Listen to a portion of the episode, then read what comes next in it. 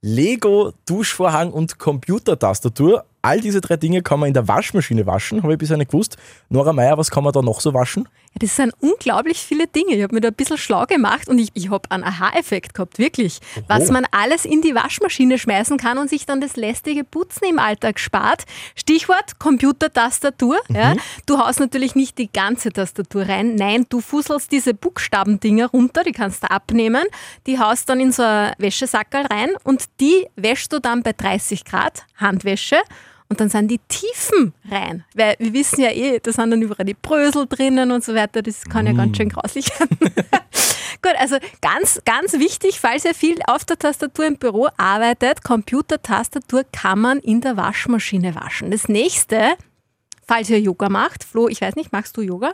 Mhm. Ja, mhm. Da, sagen ja. wir mal so, oder? Äh, wie heißt das? Shavasana, wo man nur am Boden liegt, oder? Das machst du wahrscheinlich. Das ist so der sterbende Baum nach dem Fortgehen. der sterbende Schwan eher, oder?